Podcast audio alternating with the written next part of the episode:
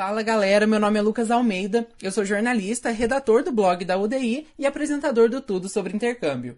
Hoje eu tô aqui com o meu charal, Lucas Gomes, que é mentor da Universidade do Intercâmbio, para falar sobre tudo que envolve aplicação para uma universidade dos Estados Unidos. Mas antes disso, vamos para as dúvidas de vocês no UDI Responde. O primeiro e-mail é o da Thaís Costa. Ela escreveu: Lucas, no último episódio vocês falaram bastante sobre motivação, mas eu gostaria de saber também se a quarentena pode afetar a concentração. Tenho sentido mais dificuldade para me concentrar nos estudos nesse período. Isso é comum? Thaís, eu levei a sua pergunta para Débora, a nossa convidada do último episódio, e ela disse que é normal sim ter problema de concentração durante a quarentena. Segundo ela, isso acontece justamente por conta da ansiedade que sofre um aumento. Como a gente não está vivendo um momento normal, a nossa agitação ela se potencializa e isso afeta até o nosso sono e a nossa atenção, por exemplo. O segundo e-mail que nós selecionamos vem da Mariana Tavares, lá de João Pessoa, na Paraíba. Ela disse: Oi, Lucas. Eu estava ouvindo o episódio 147 e me surgiu essa dúvida. Vocês acham que agora é um bom momento para eu me preparar para o intercâmbio ou eu devo esperar a pandemia passar? Um abraço. Um abraço para você também, Mariana. E sim, esse é um momento ótimo para você se preparar para o intercâmbio por duas razões principais. Primeiro, que você pode usar esse tempo livre em casa para fazer toda a preparação, ou seja, estudar, reunir os documentos e tudo mais. E segundo, que quando a pandemia passar, você já vai estar totalmente pronta para aplicar ou até mesmo para já ir para o exterior. Se você também tiver uma pergunta sobre esse episódio ou qualquer outro, você pode enviar ela para a gente no contato arroba universidadedointercâmbio.com, sem BR, lembrando sempre de colocar podcast no assunto do e-mail. Agora vamos lá falar sobre a aplicação com o Lucas Gomes.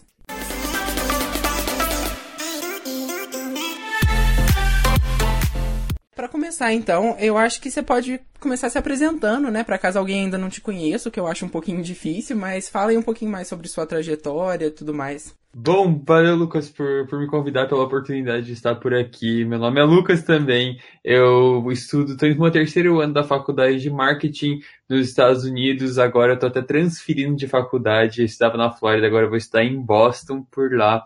Eu vim de escola pública no ensino fundamental, ganhei uma bolsa de 100% para conseguir fazer meu ensino médio numa escola internacional, mas no Brasil, como se fosse uma escola americana no Brasil. Ali que eu descobri da possibilidade, da oportunidade de estudar fora. E assim eu fui indo, consegui aplicar para fora, fui aprovado em 14 universidades americanas e hoje em dia pode-se dizer que eu estudo de graça nos Estados Unidos. Lucas, então, para a gente já entrar de vez né, no nosso assunto, que é a aplicação para as universidades dos Estados Unidos, é, eu queria te perguntar: tem muita diferença do sistema norte-americano para o brasileiro? Nossa, sem dúvida nenhuma. Super, super diferente mesmo. Enquanto no Brasil você é basicamente uma nota só, enquanto no Brasil, se você passa mal no dia do Enem, já era, só no ano que vem de novo, porque, como eu disse, você é uma nota. É um sistema onde não se importa muito com o que, que você já fez durante seu ensino médio, sobre suas habilidades, é literalmente como você vai em uma prova, como que você é na hora de memorizar a informação e regurgitar na prova. Por outro lado, o sistema americano é um sistema muito mais holístico, muito mais que leva muito mais coisa em consideração. É, por lá, ele leva em consideração suas notas do ensino médio, suas habilidades, seus talentos e entre várias outras coisas. É, eu gosto de dizer bastante que o sistema americano pode ser sim mais complexo, Porém, por outro lado, ele é muito mais meritocrático e muito mais justo, porque ele leva em vários aspectos. Porque ele sabe que nós, seres humanos, somos seres humanos, não somos só notas, somos pessoas mesmo. E por isso que eu admiro tanto que eu gosto desse sistema. Perfeito. E para começar a aplicação, né, para pessoa ir, ela tem que ter pelo menos um nível suficiente de inglês, né? E como que as pessoas elas fazem? Elas têm que provar essa fluência? Como que é? Normalmente, quando você está aplicando para o exterior, você tem que fazer sim uma prova, né, um teste de proficiência de inglês, no caso dos Estados Unidos, porque as aulas vão ser em inglês, está indo para o país que realmente fala inglês. E para isso, você precisa fazer um teste, o tal do TOEFL, que é o teste de proficiência de inglês mais famoso, mais popular dos Estados Unidos. Muita gente fica com o pé atrás e meio que com medo na hora de fazer esses testes, mas o negócio é, o teste vai até 120 pontos, ele leva em consideração as quatro áreas da fluência, que é a parte de leitura, a parte de ouvir audição, ouvir as coisas em inglês, a parte do speaking, que é da fala, e a parte do writing, que é da escrita. Então ele leva em consideração essas quatro partes, E se você tirar metade da nota do teste, 60 de 120, você já consegue uma oportunidade lá fora. Com essa oportunidade, que se você tirar 40, um terço da nota total do teste, você ainda assim consegue oportunidades. Claro, se você quer ir para uma faculdade interessante, você tem que tirar pelo menos um 80, dois terços da prova, dois terços de 120. E se você quer ir para Harvard, é bom você tirar de 100 para cima. Mas então, como posso mostrar, é, não é esse bicho de sete cabeças. Você consegue sim se preparar a nível de faculdade americana, só estudando no Brasil, só se virando sozinho, porque eu conheço gente que passou por isso. É, e saiba que a hora de você conseguir chegar na fluência mesmo é quando você vai para fora. Mas por outro lado, também o que eu gosto de dizer é, não se baseie, não se limite aos 60 do TOEFL, não se limite ao, 100, ao, ao 80, o que for. Pense que, quanto melhor for a sua fluência na língua, melhor vai ser o seu desempenho e maiores, maiores vão ser as suas oportunidades no país. Até porque se algum gringo vem para o Brasil, com certeza ele vai ter muito mais oportunidade quanto melhor for o, português dele. Mesmo, mesma coisa para a gente que está querendo ir para fora, quanto melhor for o nosso inglês, mais oportunidades a gente vai ter. Perfeito. E essas provas é possível fazer elas aqui mesmo no Brasil, né? Não precisa ir para fora para fazer, né? Sim, o que eu gosto sempre de falar é a primeira vez que eu fui para os Estados Unidos foi para ir para a faculdade mesmo. Eu nunca tinha ido antes. Então, tudo dá para fazer no Brasil, nas maiores capitais do Brasil tem. E um outro aspecto importante né, das aplicações é, são as atividades extracurriculares, e elas são uma característica assim, que é bem diferente da aplicação que a gente tem aqui no Brasil, né? Você pode falar mais ou menos como que elas funcionam e dar alguns exemplos também pra gente? Ótimo. A pergunta que eu mais recebo, talvez, é isso conta como extracurricular? Isso conta? É, ter um time, é, fazer tal coisa, trabalho voluntário conta? E, cara, 99% das vezes eu digo que conta, conta. Desde que você não fique, sei lá, em casa jogando videogame sozinho ou, sei lá, deitado na frente da, da TV no Netflix, isso aí não vai contar. Mas, por outro lado, se você cria o clube do videogame, aí já conta. Se você participa de um time de videogame, aí já conta. Então, são todas as atividades que você faz, obviamente, fora comer e dormir, que não estão nas suas matérias que estão no teu boletim. Vamos dizer, tem português, matemática, assim vai. Tudo que você faz ali não é extracurricular. Mas se você faz algo fora da, da sala de aula, nem da escola, fora da sala de aula, depois da aula, é, durante o intervalo, no final de semana, nas férias, tudo isso vai contar. E eu sei muito bem que no Brasil é mais difícil a gente conseguir ter essa curricular, porque nos Estados Unidos é, tem tipo centenas de extracurriculares em cada escola, tem esporte do que é tipo, é, tem atividades mesmo do que é tipo, mas mesmo assim, hoje em dia a gente tem a internet, né? E na internet a gente consegue se desenvolver. Curso online conta como essa curricular. É, ter um Instagram sobre alguma coisa conta como essa curricular. Tudo conta, tudo conta mesmo e é mais ou menos isso. Sim, e é muito bom que justamente as extracurriculares já são uma parte da aplicação que mostra quem você é, né? Porque tá ali mostrando qual é o seu interesse, né? Quais são a sua trajetória mesmo de vida, né? Exatamente, eu até gostei que você citou em interesse. Muita gente pergunta qual que é a melhor de todas. E não tem uma extracurricular que vai te colocar no MIT em Harvard. Não tem. O que eu sempre gosto de dizer é foque nas extracurriculares que você mais tem interesse mesmo, que você tem a paixão, que mostra seu comprometimento, que mostra sua liderança, que você é bom naquilo que você faz, sabe? Não, não se importa tanto assim no que, que é essa curricular, mas sim em que história essa curricular está contando sobre você. E aí a gente tem os essays também, né, por outro lado, que eles já são um pouquinho mais próximos do que a gente tem aqui, porque muitas faculdades elas pedem redação, né, aqui no Brasil. Mas tem alguma diferença dos essays para as redações que a gente tem aqui no, no sistema brasileiro? Sim, sem dúvidas tem, tem diferença sim. Eu não posso falar muito redações do Brasil, porque fazem sete anos que eu não estudo em escola brasileira, mas do sistema americano eu sei bem. E na real, cara, você tem uma redação principal, uma essay principal que você vai ter que fazer enquanto você quer aplicar para os Estados Unidos, para graduação principalmente, que é a essay do Common App. Common App é a plataforma onde a gente aplica para até 20 faculdades americanas ao mesmo tempo. Você tem que fazer uma redação para enviar para todas essas faculdades. E essa redação vai de 250 até 650 palavras, onde você vai lá e responde algum dos temas. Você sempre tem sete temas para escolher e os temas variam desde conte sobre algo a mais sobre você, sobre sua cultura, sobre seu background, sobre o local onde você vive, sobre algum fracasso que você teve, sobre alguma conquista que você teve, sobre algum interesse que você tem. Basicamente, é, eles já entenderam quem você é em relação às notas, com a nota dos testes, com a nota é, que você tirou no ensino médio. Agora eles querem realmente entrar mais a fundo, sabe? Querem entender realmente da onde que você está saindo, qual que são suas raízes, o que, que te interessa e assim vai. E é muito interessante. Eu gosto muito de sempre ver e, e até eu gostei muito de escrever o meu Common App Essay. Claro, outras faculdades vão ter perguntas específicas da faculdade, tipo, por que, que você merece vir para essa faculdade? É, que diferença da faculdade fazer na sua vida? E assim vai.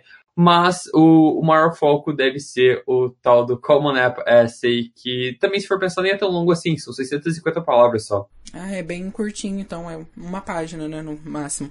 Uhum. E uh, o, foi até interessante que você falou sobre as notas, né, do, do ensino médio e tudo mais, e aí a gente já entra um pouquinho no GPA também, né, que é uma parte que assusta muita gente. Você pode falar um pouquinho sobre ele, explicar um pouco como que funciona? Sim, o GPA é basicamente a nota de letra, né, que a gente vê nos filmes, tipo, a galera tirou um A, parabéns, tirou A+, mais, nossa, o nerd tira A+. Mais. É, o repetente lá, o cara que só faz bagunça tirou F, né, mais ou menos isso. E, e sim, é assim que funciona nos Estados Unidos, é meio que por letra.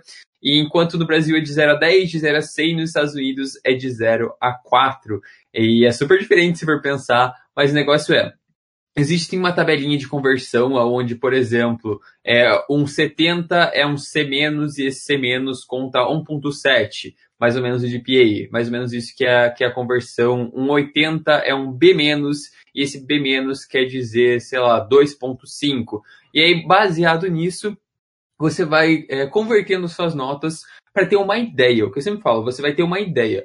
Por quê? Porque você não vai ser o primeiro nem o último brasileiro a estudar fora, você não vai ser o primeiro nem o último aluno internacional a estudar na faculdade que você quer estudar. Por isso, eles já têm uma noção do nosso sistema, eles sabem. E para isso tem pessoas específicas na faculdade que estão esperando para receber seu, seu boletim com as suas notas em, não em português, no sistema brasileiro mesmo. E assim, eles vão lá e traduzem para o sistema americano. Não é exatamente a gente que faz essa conta, até porque, imagina, vai me pedir para eu somar lá, eu vou somar tudo diferente e vou contar minha nota mais alta possível. Então não seria justo. Então eles mesmos contam é, as notas, então faça sim, faça as contas para você ter uma ideia de quanto que é, e se você é, escrever na internet, tipo, tabela de conversão de PA para nota brasileira, algo assim, vai aparecer.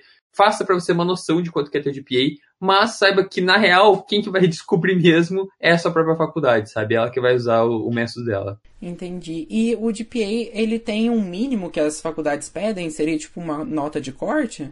Não exatamente, sabe? Por terem tantas coisas diferentes ali no meio, por serem tantos sistemas diferentes pelo mundo. Nossa, já vi sistema de 0 a 10, 0 a 100, 0 a 4, MB de muito bom, bom, satisfatório, um monte de coisa. Por ter muitas diferenças e até algumas faculdades até inflam o GPA brasileiro, eu já vi isso acontecer. Eles não têm uma nota de corte exatamente, sabe? Óbvio que ninguém que tem GPA 2.0 vai passar em Harvard, por exemplo, que o GPA vai até 4. Mas não existe, tipo, um GPA perfeito assim. Se você tirar abaixo disso, é, você não consegue, acima disso, não. Tem uma média, sim, mas eles não levam em consideração outras coisas, como os Enems americanos, como os essays mesmo que a gente falou, essa curricular e assim vai. Já que a gente está falando de nota, né, eu acho que a gente pode falar um pouquinho sobre os Enems americanos também, né, porque eles são uma parte muito importante, tem o SAT e o ACT, né, se eu não me engano, e eu queria que você falasse um pouquinho sobre eles, se é muito difícil de passar, como que é. Boa, sim, sem dúvidas. É, tem, tem eles, são a parte, se eu não, cara, é uma das partes mais importantes da aplicação, principalmente para nós, alunos internacionais, estrangeiros mesmo, para os americanos, né? Por quê? É, é a melhor forma da gente conseguir mostrar que a gente está preparado para fazer uma faculdade americana é fazendo a prova de conhecimento deles que eles criaram, que os americanos fazem. Se a gente manda bem nela, não tem muito o que dizer, sabe? Óbvio que a gente vai estar tá preparado para fazer isso.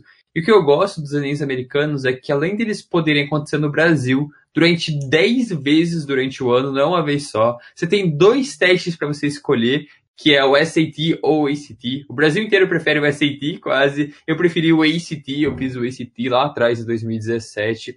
Mas o que eu mais gosto deles também é que, em vez de ter foco em um monte de coisa diferente, um monte de matéria diferente, sei lá, geografia, é, literatura, tem que ler livros para se preparar pro, pro Enem, não sei o quê. No o Enem americano, o foco maior é no inglês e na matemática. É isso. Tem alguma coisinha, mas tem, mas é muito pouco. O foco maior é isso. Eu digo fortemente, com, com certeza, que o Enem americano é mais fácil que o Enem brasileiro. A única coisa é que, óbvio, ele é em inglês, certo? Isso que, que dificulta um pouco o processo. Mas se você pega o Enem americano e bota ele em português, cara, você vai ver que é ridiculamente mais fácil que o Enem brasileiro.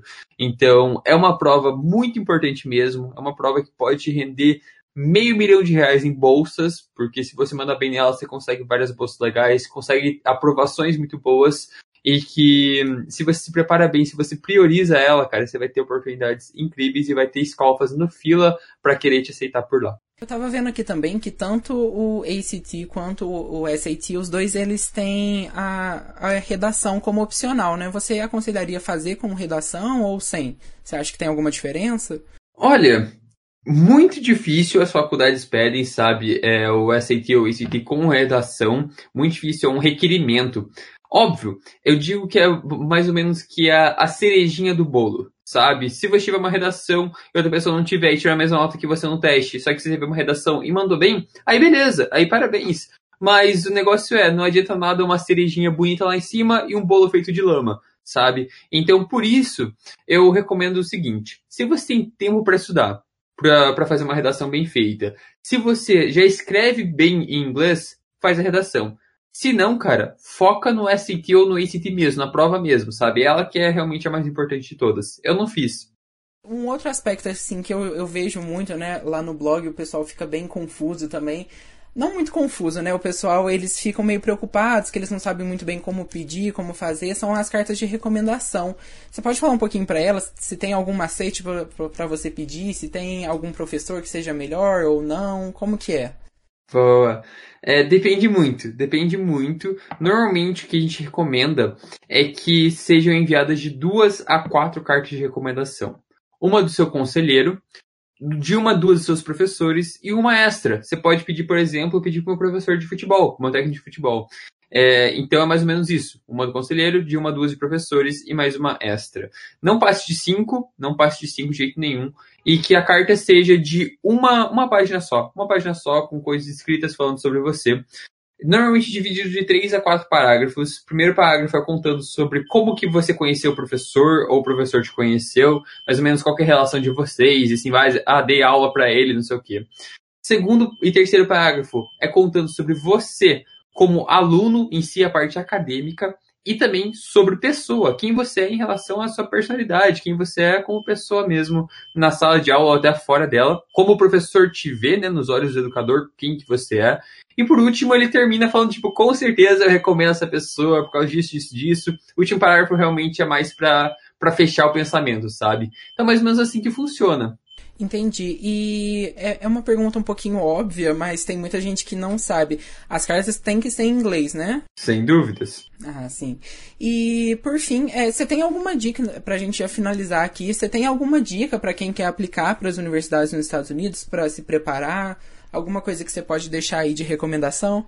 Cara, a frase que eu mais falo sempre é que a maior diferença entre alguém que tem Harvard e você é a preparação. Não é porque a pessoa mais rica que você, talvez seja. Mas eu sei de muitos casos, eu, eu convivi com pessoas que passaram em Harvard e não pagaram nada. Não é condição financeira exatamente, mas sim a preparação. A pessoa se preparou mais e melhor do que você. E o que, que é a preparação? Preparação é a mistura do conhecimento e do comprometimento. É você saber o que está fazendo, entender o sistema, entender o processo, saber como é que faz os testes, ter o conhecimento para mandar bem nos testes. E, por outro lado, o comprometimento. Comprometimento de saber como é necessário é, esse, esse processo, como isso vai mudar sua vida, tornar isso uma prioridade para você, investir seu tempo, talvez investir alguma coisa para você se preparar cada vez mais porque é isso, cara. É, é, a mistura, a preparação é a mistura do conhecimento e do comprometimento. E é isso que diferencia você e alguém que tem Harvard. Então, se prepara, adquira conhecimento e transforme isso na sua, na sua maior prioridade da sua vida, porque realmente vai mudar a sua vida, cara, de cabeça para baixo e vai você vai ter oportunidades incríveis que você nunca imaginou ter antes, porque eu vivo isso e eu conheço dezenas de pessoas que também estão vivendo basicamente o sonho americano e vale, vale muito a pena. Lucas, então muito obrigado pela sua participação aqui no Tudo sobre Intercâmbio. Eu já deixo aqui aberto um convite para você voltar. Você é sempre uma peça-chave para a gente falar sobre graduação nos Estados Unidos e sempre acrescenta demais para a gente. Maravilha, pode deixar. Eu adoro, adoro fazer isso, adoro falar na real. é, e e, sério, parabéns pelo trabalho, de verdade, parabéns pelo trabalho mesmo. É, tá mandando bem demais o podcast, o podcast tá incrível mesmo. E eu estou aqui disponível quando você precisar, só chamar.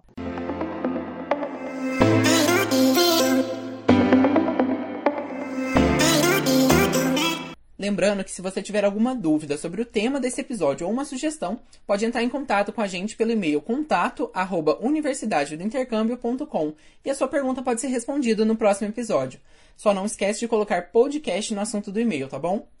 Então a gente se vê na próxima sexta-feira com mais um episódio do Tudo sobre Intercâmbio e não esquece de seguir a gente em todas as nossas redes para não perder nenhuma novidade. Um abraço e até lá!